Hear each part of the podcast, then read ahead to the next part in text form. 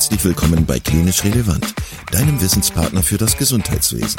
Dreimal pro Woche, nämlich dienstags, donnerstags und samstags, versorgen wir dich mit unserem Podcast und bringen dir Fachwissen in deine klinische Praxis. Weitere Informationen und Angebote findest du auf unserer Webseite www.klinisch-relevant.de. Viel Spaß beim Zuhören! Heute mit Professor Alexander Sartorius und Simon Kurzhals zum Thema Elektrokonvulsionstherapie. Schönen guten Tag zusammen, liebe Hörer, ähm, Zuhörer. Herzlich willkommen zu einem weiteren Beitrag aus der Fachdisziplin Psychiatrie für klinisch relevant. Ich bin Simon Kurzhals und führe heute durch das Themengebiet Elektrokonvulsionstherapie und melde mich heute aus dem Zentralinstitut für seelische Gesundheit in Mannheim, wo ich mich sehr freue, mich mit Professor Dr. Alexander Sartorius unterhalten zu können. Lieber Sascha, ich freue mich, dass das heute geklappt hat, dass wir ähm, Kalender synchronisieren konnten und dass ich für unsere Zuhörer und für mich natürlich die Gelegenheit habe, mit dir über das Thema Elektrokonvulsionstherapie zu sprechen. Du bist ähm, Oberarzt hier am Zentralinstitut für seelische Gesundheit schon auch viele Jahre tätig, beschäftigt dich seit ähm, vielen Jahren auch mit Forschung zu translationaler Bildgebung und Elektrokonversionstherapie bis Vorsitzender der Sektion Elektrokonversionstherapie von der DGPPN, ähm, stellvertretender Leiter von der Arbeitsgruppe der AGNP ähm, mit Bereich Elektrokonversionstherapie und Mitglied der Sektion für tiefe Hirnstimulation. Du bildest ärztliche Kollegen aus, bist Autor von Fachbüchern und auch von ähm, Papern mit entsprechenden ähm, Titeln. Wie gesagt, ich freue mich sehr, dass das, ähm, dass das heute geklappt hat und dass wir uns austauschen können. Ich würde auch direkt gerne starten mit der Frage, warum beschäftigst du dich eigentlich so lange schon mit Elektrokonversionstherapie? Was fasziniert dich daran? Warum sollten wir das als Ärzte berücksichtigen und was gibt's dazu eigentlich Interessantes zu erzählen? Ja, vielen lieben Dank, ähm, Simon. Ich ähm, fange vielleicht damit an, wie ich zu dem Thema gekommen bin. Ich habe meine klinische Tätigkeit ähm, ganz überwiegend ähm, auf geschlossenen Stationen verbracht und habe deswegen seit jeher immer ähm, vorzugsweise mit besonders schwer psychisch erkrankten Patienten zu tun gehabt. Und da ist der Weg zur EKT ja eigentlich ganz nah, denn ähm, es geht ja vor allem um die besonders schwer erkrankte Patientengruppe, ähm, bei denen man mit EKT wirklich besonders gute Erfolge erzielen kann. Und ähm, das habe ich ähm, schon relativ früh ähm, durch meinen ähm, Ausbilder erfahren dürfen und ähm, das hat mich sehr beeindruckt und ähm, deswegen bin ich bei dem Themenbereich geblieben, weil das ähm, einfach auch für mich als Berufsanfänger damals sehr beeindruckend war zu sehen, dass man gerade eben den schwerst erkrankten Patienten ähm, doch unglaublich gut in sehr kurzer Zeit helfen kann durch den Einsatz von EKT. Genau, da sind wir nämlich schon beim, beim Thema. Es ist äh, sicherlich so, dass diese Behandlungsmethode nicht für jeden Patienten geeignet ist, sondern eben für die Patienten, bei denen wir an manchen Stellen als Ärzte auch nicht mehr medikamentös oder psychotherapeutisch die Möglichkeit haben, ähm, was äh, steht denn eigentlich dahinter, hinter der Elektrokonversionstherapie? Was sind so die Wirkweisen? Wie, warum funktioniert das und wie funktioniert das? Gibt es da Hypothesen, Oh Gott, das sind ganz viele Fragen auf einmal. Ähm, ich würde mal damit anfangen, ähm, das, was jetzt schon so durchklang. Ähm, jetzt haben wir alles Mögliche ausprobiert, es hat nichts funktioniert. Vielleicht sollten wir mal an EKT denken. Da bin ich ein äh, starker Verfechter der Meinung, dass das als völlig überholt gelten darf. Die EKT ist eine Therapieform, die ganz klare Indikationsbereiche hat, ähm, die klar definiert sind. Und es soll eben nicht so sein, dass wenn man irgendwann im therapeutischen Prozess nicht mehr weiter weiß, dann zur EKT greift. Das, was man früher eben als Ultima Ratio bezeichnet hat, ähm, das ist sicher nicht mehr State of the Art. Heute ist sie einfach in bestimmten Bereichen Optima Ratio, ähm, ein Goldstandard, wie zum Beispiel bei äh, sehr schweren Depressionen oder sehr therapieresistenten schweren Depressionen oder wahnhaften Depressionen oder insbesondere halt auch bei älteren Patienten mit schweren Depressionen. Dazu kommt, dass ähm, die EKT, glaube ich, gerade in Deutschland viel zu wenig eingesetzt wird bei therapieresistenten Schizophrenien.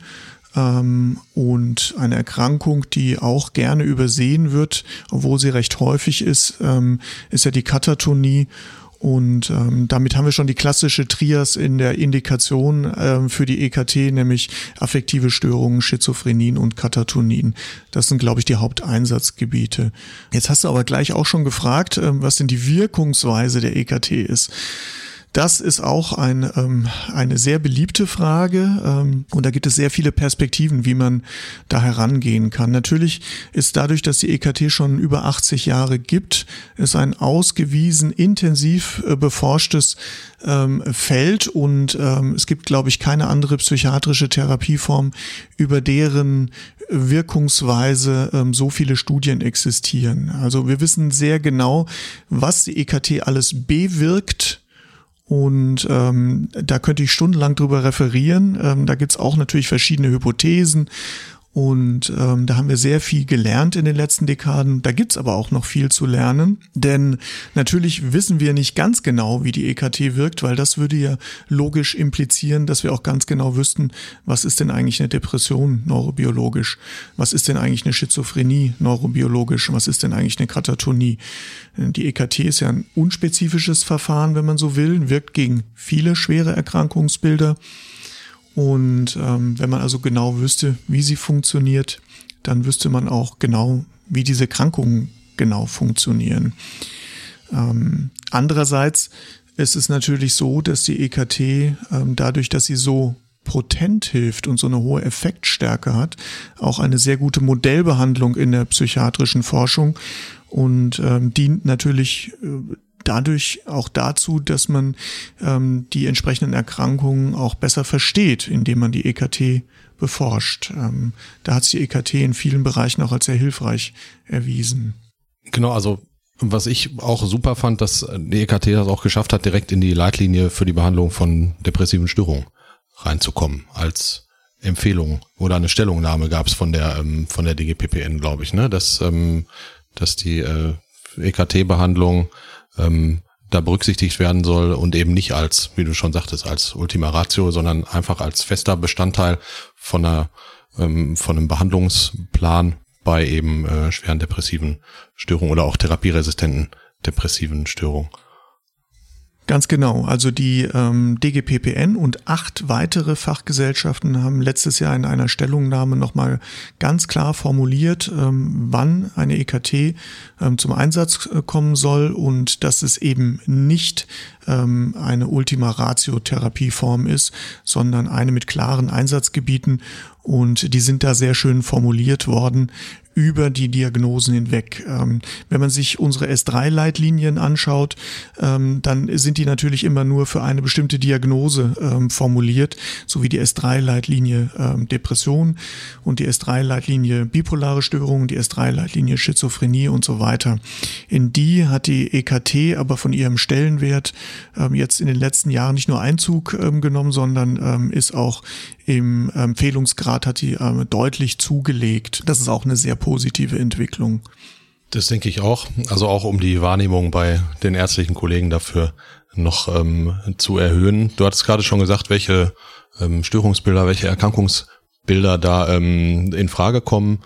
Ähm, gibt's jetzt abgesehen von einem EKG-Laboruntersuchung äh, und einer, ähm, einer Bildgebung vom Schädel irgendwelche sinnvollen Voruntersuchungen, die man äh, obligat äh, machen sollte, muss. Es gibt ja, ich habe gehört, es gibt Kliniken, die machen da alles Mögliche von Knochendichte-Messungen zu Augeninnendruck-Messungen und da wundere ich mich dann immer ein bisschen. Klar, muss man ja an den Erkrankungen des Patienten erstmal ausrichten, aber so pauschal gibt es irgendwelche anderen sinnvollen erweiterten ja, das ist ein Themengebiet, in dem ähm, es gerade eine große internationale Debatte gibt, was denn verpflichtend sozusagen ähm, sein könnte, vor einer EKT an Untersuchungen durchzuführen. ähm, ganz sicher ist es ja grundsätzlich in der Psychiatrie so, dass Patienten, die erstmals eine schwere psychiatrische Erkrankung haben, eine Bildgebung ähm, vom Gehirn bekommen sollten, sei es mit CT oder mit dem MRT. Und da ähm, genau diese Patientengruppe ja ähm, dann für eine EKT in Frage kommt, ähm, sollte nach all unseren Leitlinien sowieso schon eine Bildgebung des Kopfes erfolgt sein.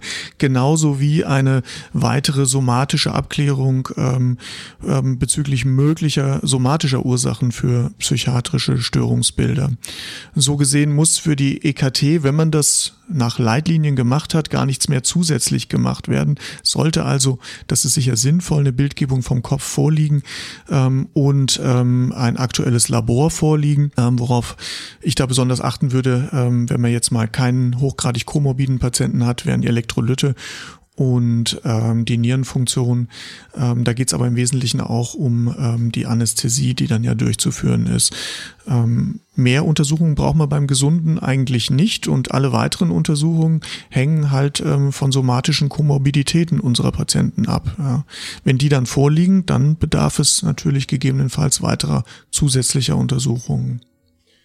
Okay, also wir haben jetzt hypothetisch nehmen wir mal einen Fall, wir haben einen Patienten, der ähm, sich dafür eignet, für diese ähm, Behandlungsmethode, wo wir alle diagnostischen Wege sozusagen ähm, äh, da haben und alles, alles äh, dargelegt haben, alles abgeklärt haben. Und der Patient ist auch einverstanden mit der Behandlung, ist aufgeklärt, ähm, macht dann mit. Ähm, was passiert dann praktisch noch alles? Was ähm, kannst du so einen blanken Ablauf einmal ähm, kurz äh, schildern in so ein paar Stichworten, was, äh, was so an, an prozeduralem passiert bei einer Elektrokonvulsionstherapie. Ja, im Vorfeld gar nicht mehr viel. Das Wichtigste ist natürlich mit großem Abstand die Aufklärung. Ähm, da lege ich viel Wert drauf und dass auch, wenn es ähm, irgendwie geht, nicht nur der Patient, sondern auch Angehörige in den Aufklärungsprozess eingebunden werden. Und ähm, die eigentliche Durchführung ist ähm, unglaublich unspektakulär. Ähm, die Patienten müssen natürlich nüchtern sein, weil sie Narkose erhalten. Ähm, die Patienten erhalten eine Kurzzeitnarkose mit einem IV, ähm, Kurzzeitnarkotikum. Gar nicht mal wegen der EKT an sich, was viele Leute ja denken, sondern weil wir in der Narkose ein Muskelrelaxanz applizieren, ähm, und damit eben durch den induzierten Anfall keine Verletzungen entstehen. Eigentlich machen wir die Narkose nur wegen des Muskelrelaxanz. Und diese Kurzzeitnarkose dauert ja jetzt auch nicht lange. In der Zeit werden die Patienten ähm, mit Sauerstoffmasken beatmet. Es erfolgt also auch keine Intubation. Und äh, wenn die Patienten muskelrelaxiert sind, ähm, dann wird eben mit einem kurzen Reizstrom ein Anfall ausgelöst, äh, den man von außen gar nicht so sehr sieht, da die Patienten ja, wie gesagt, eine Muskelrelaxation haben. Ähm, das Ganze wird aber aufwendig überwacht, also auch mittels EEG, so dass wir den Anfall im EEG-Streifen sehen können und auch definitiv sehen können, dass der Anfall wieder zu Ende ist. Das wird auch dokumentiert. Und dann ähm, sind die Patienten nach wenigen Minuten eigentlich wieder so weit, dass sie aus den Händen des Anästhesisten entlassen werden können. Und die jüngeren Patienten sind dann noch 15 bis 30 Minuten in einem Überwachungsraum unter entsprechender Aufsicht, bis sie wieder ähm, reorientiert und vigilant sind und können dann, wenn sie ambulant die Therapie erhalten, wieder nach Hause gehen oder sie gehen wieder zurück auf Station und nehmen ähm, wieder an den äh, normalen Tagestherapien teil. Also wir machen auch gelegentlich ähm, ähm, Behandlungen, bei denen Familienangehörige dabei sind. Und äh, meine Erfahrung damit ist eigentlich ausschließlich, ähm, dass sie unisono einen Satz ähm, nach der ersten Behandlung zu uns dann sagen, nämlich den, äh, ach, das war's schon, das habe ich mir aber ganz anders vorgestellt. Ähm, was natürlich auch zeigt, ähm, dass natürlich in den Hinterköpfen ganz andere Meinungen auch über die praktische Durchführung einer EKT immer noch vorherrschen. Ganz typisch ist ja auch die Aussage, wann geht's eigentlich los? Ne? Also nach der Behandlung dann, ne? Was, ähm, wann, wann legen wir eigentlich los? Entschuldigung, Sie gehen jetzt gleich wieder auf Station, weil wir haben die Behandlung haben wir schon, ähm, haben wir schon durchgeführt. Du hast ja gerade schon ähm, was zur, äh, zur Muskelrelaxation und auch zu ähm, Hypnotika ähm, gesagt. Da ähm, würde ich zumindest gerne nur einmal von dir ähm, wissen, wie, für wie wichtig du das hältst, dass man ähm, ein geeignetes ähm, Narkosepräparat ähm, benutzt, weil die ja natürlich auch häufig ähm, intrinsische antikonvulsive Eigenschaften haben, viele, ähm, viele Hypnotika. Wie habt ihr das hier gelöst an, an äh, eurer Klinik? Ja, das ist leider ein Gebiet, mit dem ich mich ähm, äh, forschungstechnisch äh, beschäftige. Da könnte ich jetzt viel zu erzählen. Ähm, lösen kann man das Problem nicht. Das ist ein komplexes Problem, ähm, aber man sollte sich klar machen, dass es verschiedene Vorgehensweisen einfach gibt. Als ich angefangen habe, hat man damals im Wesentlichen Barbituratnarkosen gemacht und ähm, relativ rasch dann ähm, in der Barbituratnarkose den Anfall ausgelöst und sich keine weiteren Gedanken darüber gemacht. Aber du hast ja schon gesagt, ähm, das ist natürlich ähm, irgendwie naiv, dass man ein Antikonvulsivum hochdosiert ähm, injiziert und ähm, im gleichen Moment oder kurz danach dann einen Anfall auslösen möchte. Das widerspricht sich ja ein Stück weit und das haben die Forschung der letzten 20 Jahre auch klar ergeben. Das ist keine gute Idee ähm, und das löst man heutzutage im Wesentlichen so, dass man, wenn man Barbituratnarkosen macht oder eine Narkose macht mit Propofol, dass man zwischen dem Zeitpunkt der Injektion und dem Zeitpunkt ähm, der Auslösung der EKT eben einen viel größeren Zeitraum verstreichen lässt, als man das früher gemacht hätte, so dass das eigentliche ähm, Narkotikum im Gehirn schon wieder am Abfluten ist, ähm, so dass man nicht im Peak sozusagen der antikonvulsiven Wirkung versucht, einen Anfall auszulösen. Ein alternatives Vorgehen, was auch viel Interesse ähm, geweckt hat in den letzten Jahren, ist, dass man eben ähm, zum einen ähm, die Narkosen, was man in Deutschland übrigens schon seit langer Zeit gemacht hat, mit Etomidate macht, weil das eben nicht antikonvulsiv wirkt. International ist das nicht so bekannt gewesen, aber in Deutschland schon. Nun ist leider Etomidate ein bisschen außer Mode gekommen, weil ähm, sich in den letzten zehn Jahren in vielen großen Studien gezeigt hat, dass es zumindestens bei Intensivstationspatienten in der Somatik ähm, ein Medikament ist, wenn man es länger gibt, ähm, das mit einer erhöhten Mortalität einhergeht, so dass die Anästhesisten das viel weniger jetzt benutzen und auch weniger Erfahrung damit haben und deswegen auch weniger geneigt sind, es ähm, bei der EKT einzusetzen. Und die andere Alternative, die ähm, wie man so will, modern geworden ist, ist, dass man eben Ketamin einsetzt äh, zur ähm, Narkoseinduktion bei der EKT. Und ähm, das ist ein Medikament, was man auch sehr gut dazu einsetzen kann und das eben auch gar nicht antikonvulsiv wirkt und so, man diesen Nebeneffekt einfach nicht hat. Super, ja. Also finde ich nochmal einen tollen ähm, ja, Satz dazu, dass man sich einfach auch damit auseinandersetzen muss und dann gucken muss, welches, äh, welches Medikament man dann ähm, ja wählt letztlich. Ähm, du sagtest gerade schon, wenn bei so Behandlungen dann auch mal Angehörige dabei sind oder wenn die Patienten dann nach der Behandlung nach Hause gehen. Das heißt, wie ist so der Anteil der ähm, Behandlungen, die ihr bei Patienten macht, die ambulant behandelt werden und der Anteil von Patienten, die stationär behandelt werden? Also ich glaube, da liegen wir relativ gut im Durchschnitt. Ähm, größere EKT-Kliniken haben natürlich alle Patienten, die ähm, auch eine Erhaltungs-EKT bekommen. Und das sind ähm, dann eben Patienten, die ja nicht notwendig stationär behandelt werden müssen. Das sind Patienten, die dann entweder ähm, teilstationär oder eben sogar ambulant ähm, für diese Erhaltungs-EKT ähm, zu uns kommen. Und das sind in den meisten Kliniken, die ich kenne, so zwischen 30 und 40 Prozent aller ähm, EKT-Patienten, ähm, die eben in diesem Erhaltungs-EKT-Schema sich befinden und die potenziell dann eben auch ähm, teilstationär oder ambulant behandelt werden können. Das ist bei uns auch so. Das heißt, in der Regel werden die Patienten im Rahmen der stationären Behandlung erstmals ähm, der Behandlung dann unterzogen. Und ähm, wenn sich dann zeigt, okay, der Patienten sprechen gut drauf an.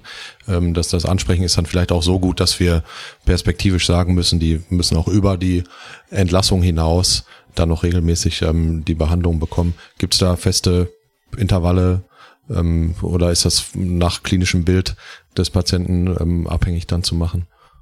Ja, das hängt grundsätzlich erstmal von vielen Dingen an, ab, auch wann man überhaupt so eine Erhaltungs-EKT greift. Also wenn wir jetzt mal nur von der Depression als äh, Indikation sprechen, dann ist es so, dass ähm, die Patienten, die so schwer krank sind, dass sie eine EKT erhalten, ähm, ja an sich ein sehr hohes Rückfallrisiko haben.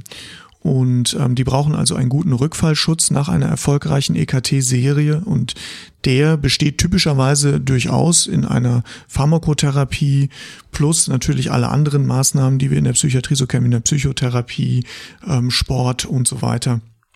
Aber bei vielen Patienten reicht das leider nicht oder sie vertragen die Pharmakotherapie nicht oder wünschen sie vielleicht auch gar nicht. Denen können wir dann eine Erhaltungs-EKT ähm, anbieten und ähm, das beginnt ähm, zunächst mal mit EKTs im Wochentakt. Also die kriegen dann nicht dreimal oder zweimal pro Woche EKT, sondern nur noch einmal. Und da gibt's verschiedene Schemata. In Mannheim machen wir das so, dass sie dann erst sechsmal im Wochentakt sozusagen eine EKT kriegen, dann sechsmal alle zwei Wochen ähm, danach dreiwöchig und dann ähm, alle vier Wochen. Und in dem vier Wochen Takt bleibt es dann ähm, für zwei Jahre. Und wenn in den zwei Jahren kein Rückfall eingetreten ist, dann ähm, beenden wir auch die Erhaltungsbehandlung wieder und setzen nur noch auf die klassischen Erhaltungsmodalitäten. Okay, ähm, vielen Dank.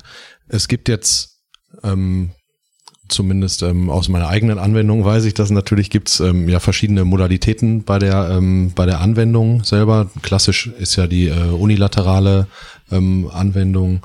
Ähm, dann gibt's aber auch die ähm, bilaterale Anwendung. Äh, kannst du dann ein paar Sätze zu sagen, woraus äh, sich das ähm, entwickelt? Warum warum ist das so? Warum gibt's überhaupt mehrere ähm, Auslöseformen äh, oder Modalitäten? Ja, ich glaube, das muss man historisch äh, betrachten. Also klassisch ist ganz sicher mal die bilaterale Behandlung. Ähm, die unilateralen sind erst später dazugekommen. Das ist auch lange ähm, so gemacht worden, dass man sich überlegt hat oder mit aufwendigen Tests versucht äh, hat festzustellen, welches die dominante Hemisphäre im Gehirn ist eines einzelnen Patienten und dann links oder rechts unilateral behandelt hat, äh, bis man irgendwann gemerkt hat, dass das gar nicht so einen großen Unterschied macht und äh, man dann sozusagen im Konsens seitdem nur noch rechts unilaterale Behandlungen macht. Und ähm, das, was in vielen Köpfen ja noch ähm, präsent ist, ist, dass ähm, rechts unilateral halt besser verträglich ist, aber nicht ganz so wirksam ist wie die bilaterale Behandlung. Ähm, das ist heute vielleicht gar nicht mehr so haltbar, denn ähm, was man früher halt verglichen hat, war, dass man ungefähr mit der gleichen Ladung rechts unilaterale Behandlung mit bilateral verglichen hat. Und dann ist es in der Tat so, dann ist bilateral effektiver und hat aber auch mehr Nebenwirkungen. Heutzutage würde man das nicht mehr so machen, sondern heute sagen, die Studien eigentlich, wenn man rechts unilateral korrekt vorgeht, dann würde man rechts unilateral sechs bis vielleicht sogar achtfach über der Grammschwelle behandeln, um das optimal zu machen. Und bilateral ungefähr anderthalbfach über der Krampfschwelle. Und wenn man dann die beiden Behandlungen vergleicht, ähm, dann sind sie gleich effektiv und haben gleich viel Nebenwirkungen, so dass ähm, diese Unterscheidung ähm, vielleicht eher historisch ist. Ähm, Natürlich würde man heute, wenn man lebensbedrohlich schwer kranke Patienten hat, natürlich immer noch eher bilateral behandeln und dann aber auch mit einer eher höheren Dosis und eher, eher höheren Pulsbreiten behandeln, weil man dann eben definitiv möglichst schnell einen Behandlungserfolg auch auf Kosten von mehr Nebenwirkungen ähm, haben möchte, eben aufgrund einer lebensbedrohlichen Situation. Das wären jetzt so typische Notfallindikationen wie perniziöse Katatonie oder malignus neuroleptisches Syndrom äh, etc. Also das sind ja nur eine Handvoll an, an Indikationen oder massive schwerste Suizidalität im Rahmen von eben affektiven Störungen oder schizophrenen Erkrankungen. Genau, ich glaube, das sind die beiden wichtigsten Indikationen. Dazu kommen eben Ausnahmesituationen wie ähm, zum Beispiel schwere Schwangerschaftspsychosen, ähm, die ja dann auch ein sehr hohes Suizid- und Infantizid bzw. Embryozidrisiko haben können. Ähm, da ähm, würde man natürlich etwas beherzter vorgehen, ja. Es gibt ja eine Untersuchung, die fand ich total spannend, die ist auch äh, vorgetragen worden, ich glaube letztes Jahr schon auf dem, auf dem DGPPN-Kongress, dass ähm, die EKT-Behandlung gerade bei Patienten, die nicht einwilligungsfähig ist, besonders wirksam ist. Weil man ja häufig äh, in der Klinik auch konfrontiert ist mit so Situationen wie, ja, wie willst du jetzt diese Untersuchung machen? Der Patient ist überhaupt nicht einwilligungsfähig.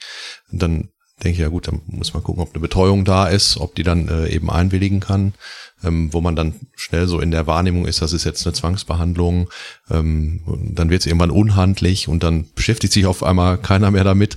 Ähm, ich fand das, fand das ganz eindeutig, warum das so ist. Es gibt so Überlegungen, warum das so ist, dass also eine, eine, eine fehlende ähm, Einwilligungsfähigkeit oder Einsichtsfähigkeit da ähm, einfach ein, für, für ein besonders gutes Ansprechen äh, qualifiziert. Also ist das, kann man dann sagen, gut, die Erkrankung ist halt besonders schwer und spricht deswegen naturgemäß vielleicht besser auf eine, auf eine EKT an? Oder war das so die Hypothese da? Ja, genauso würde ich das interpretieren. Also die Patienten, die in Deutschland ähm, eine EKT als Zwangsbehandlung bekommen, sind sicher die die auch am schwersten ähm, von der Erkrankung betroffen sind. Und den Zusammenhang gibt es in der Literatur ja ganz klar. Je schwerer die Erkrankung ist, desto höher ist die Wahrscheinlichkeit, dass man ein schnelles, gutes Ansprechen erwarten kann. Das ist sozusagen ein, ein positiver Prädiktor auf eine Remissionswahrscheinlichkeit ähm, durch die EKT. Und da diese Patienten eben besonders schwer krank sind, sprechen sie halt auch besonders gut auf EKT an. Das fand niemand, glaube ich, wirklich überraschend aus der EKT-Welt, ähm, dieses Ergebnis dieser Meta-Analyse.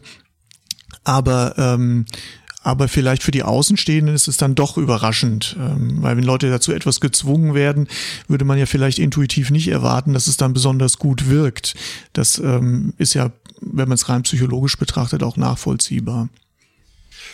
Gibt es andere Dinge, die ein gutes Ansprechen prädizieren können? Gibt es ähm, Punkte, die man identifiziert hat aus der Forschung, wo man sagen kann, okay, das spricht jetzt dafür, dass da wahrscheinlich mit einem guten Ansprechen zu rechnen ist?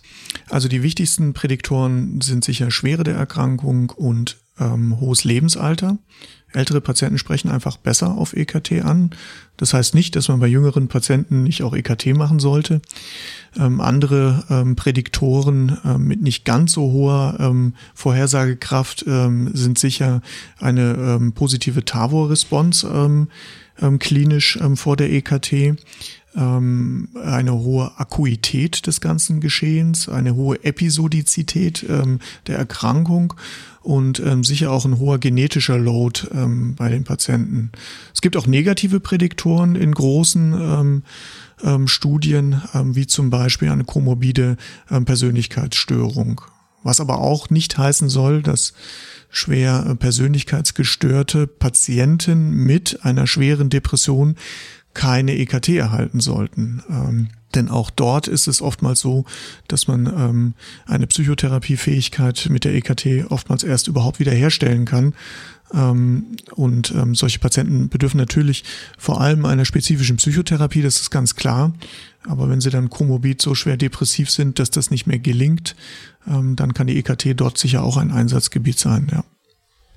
Wir wissen ja auch, dass die Menschen nicht alle aus einer Diagnose bestehen, sondern gerade in der Psychiatrie sehr viel ähm, im, im Hintergrund auch ist und vielleicht auch mehrere, ähm, mehrere Diagnosen gleichzeitig bestehen. Gerade bei Depressionen ist das ein typisches, typisches ähm, Merkmal, dass, äh, dass dann nicht von einem Faktor oder von einer Krankheit alleine ausgegangen werden kann. Ähm, die ähm, Jetzt haben wir einen Patienten, der hat diese Behandlung bekommen und ich stehe da am, am, am Gerät und äh, schaue mir die ganzen, ähm, die ganzen ähm, Ableitungen an und äh, Behandlung ist beendet. Woran kann ich denn ähm, möglichst objektiv festmachen, ob das eine, eine, eine gute Behandlung gewesen ist, ob das ein guter, ein guter induzierter Anfall gewesen ist. Gibt so Qualitätskriterien, die äh, wichtig sind, die man beachten sollte?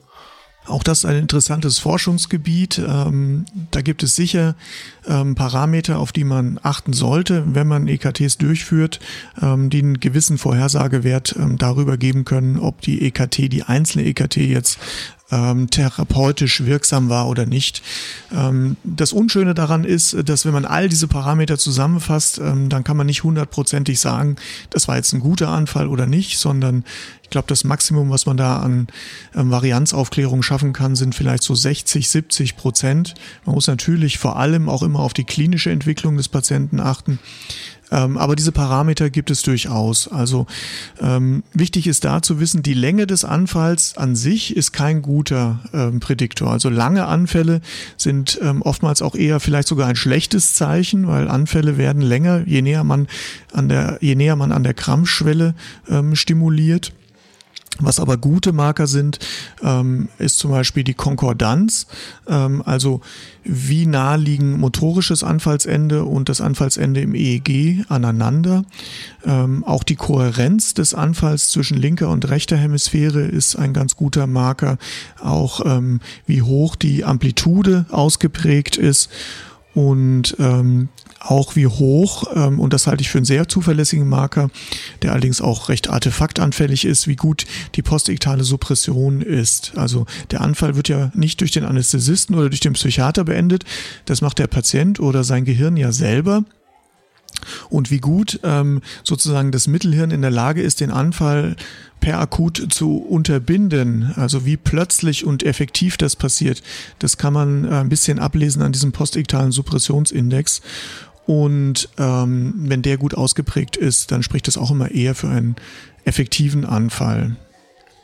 Okay, super. Ähm wir, wir hatten gerade kurz schon so ein bisschen die Nebenwirkungen gestriffen. Du sagtest, ähm, gerade bei bilateraler Anwendung oder jetzt auch bei bifrontaler Anwendung, dass man da naturgemäß mit, mit ähm, eher, eher Auftreten von Nebenwirkungen rechnen muss, was ja dann vielleicht auch bei Schwere der Erkrankung einfach tolerierbar sein muss.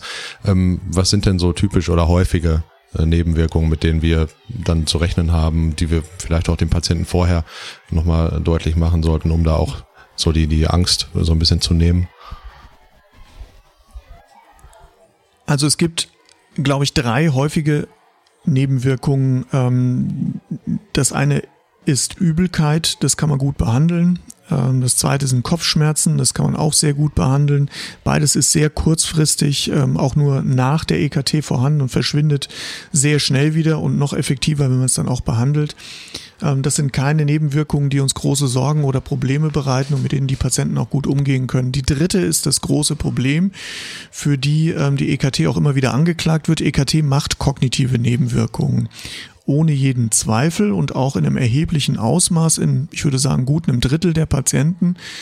Und auch, ähm, wenn ich jetzt sage, in einem erheblichen Ausmaß, nicht so, dass man es nur mit neuropsychometrischen Testskalen feststellen kann, sondern so, dass man es auch klinisch einfach beobachten kann. Also Patienten wissen dann nicht mehr, ähm, dass Angehörige am letzten Tag zu Besuch waren. Ähm, oder finden, wenn es sehr ausgeprägt ist, ähm, auf der Station ihr Zimmer nicht mehr. Sowas kann durchaus vorkommen.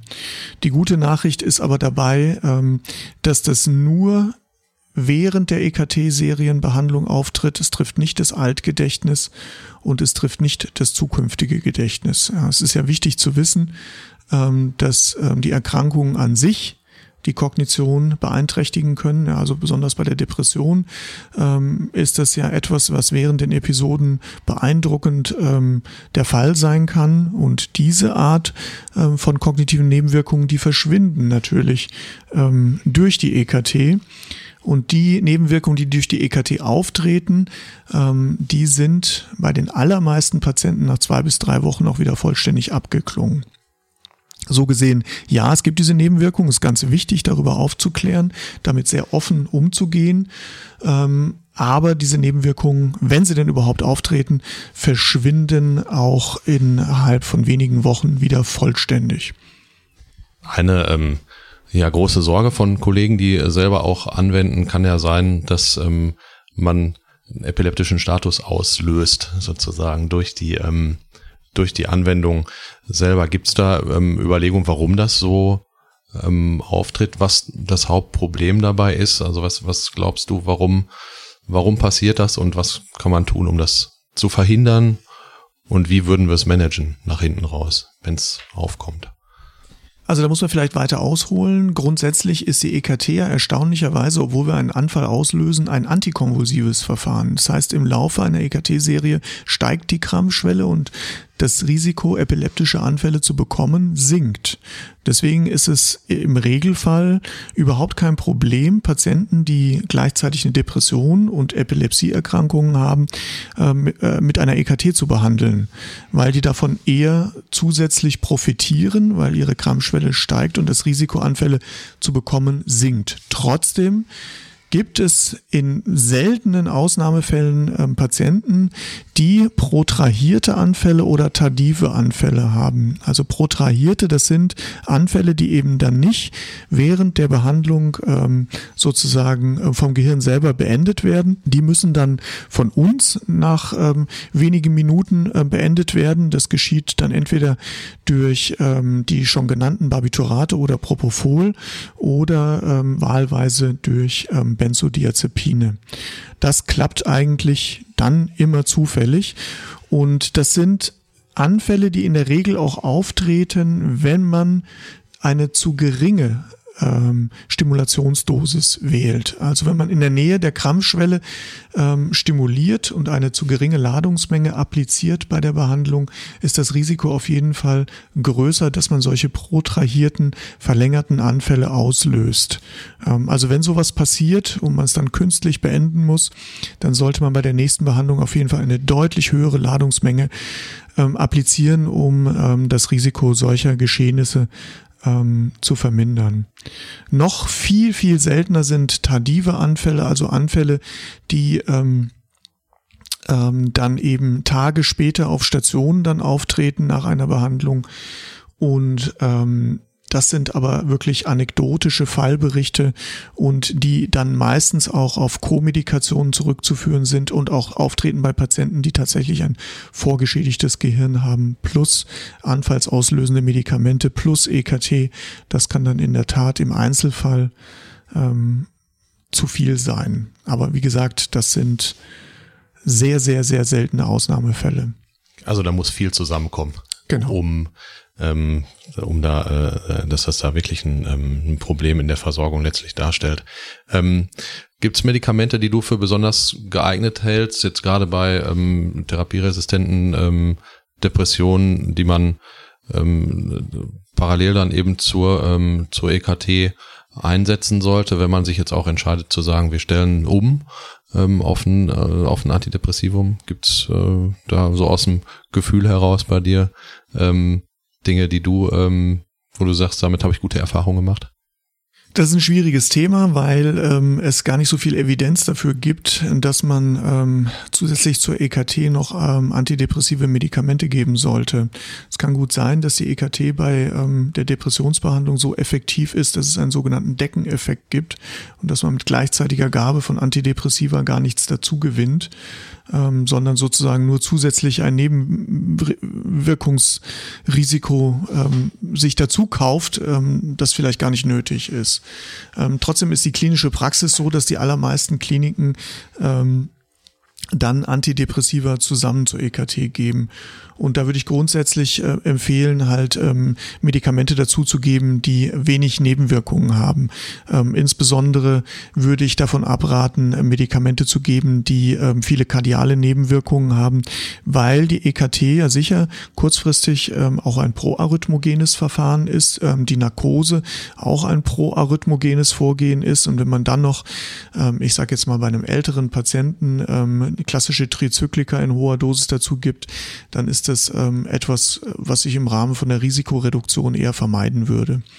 Also klinische Praxis ist, glaube ich, dass ähm, typische Antidepressiva ähm, heutzutage dazugegeben werden. Ähm, die Evidenzlage dazu ist dünn, dass das ein sinnvolles Vorgehen ist. Es ist aber auch keins, was mit vielen Risiken behaftet ist. Ähm, aber Trizyklika zum Beispiel, da wäre ich eher gerade bei älteren Patienten vorsichtig. Also eher ein Plädoyer für gucken, was man eher weglassen kann, als äh, jetzt genauso sagen, okay, das würde ich jetzt genau. definitiv nehmen als Präparat. Genau, ja. man muss ja auch die Benzodiazepine vielleicht noch erwähnen. Ja, die Patienten, die eine Depression haben und eine EKT bekommen, sind ja sehr häufig ähm, auch mit ähm, Benzodiazepinen behandelt, weil sie eben so schwer krank sind. In dieser Akutphase der Erkrankung ist das ja auch absolut notwendig und wichtig und sinnvoll. Ähm, Benzodiazepine machen auch unglaublich viel kognitive Nebenwirkungen. Ähm, die werden da aber nicht so angeklagt wie die EKT, obwohl das Ausmaß ähnlich ist.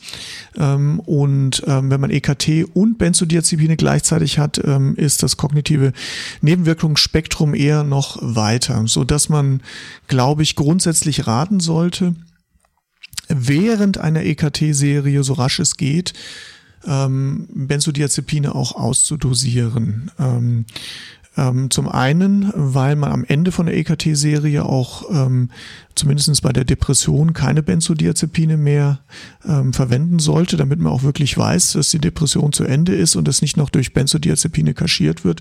Zum anderen aber auch, um die Gesamtnebenwirkungsrate möglichst gering zu halten. Super, jetzt haben wir ganz viele praktische Aspekte der, der EKT schon ähm, zusammengetragen.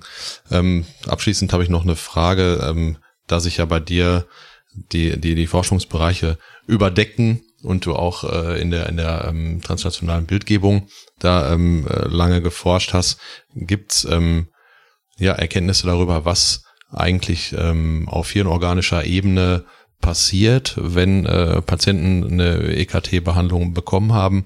Gibt es Regionen, die da besonders interessant sind? Ähm, Gibt es da äh, also ähm, funktionelle und äh, irgendwelche Aspekte, die ähm, die, die, die euch alle schlauer machen nach hinten raus, um zu überlegen, was, was, was ist da vielleicht auch ähm, an, an äh, spannenden äh, Lokalisationen ähm, im Hirn, um, um, um neue Ansätze auch ähm, zu formulieren? Ja, da hast du ein großes Buch aufgeschlagen. Ähm, das ist natürlich ähm, erstens mal sehr spannend. Ähm, da gibt's viele spannende Ansätze. Das hängt natürlich sehr davon ab, äh, mit welcher Diagnose man sich forschungstechnisch beschäftigt, welche Hirnregionen da ähm, ein besonderes Interesse haben.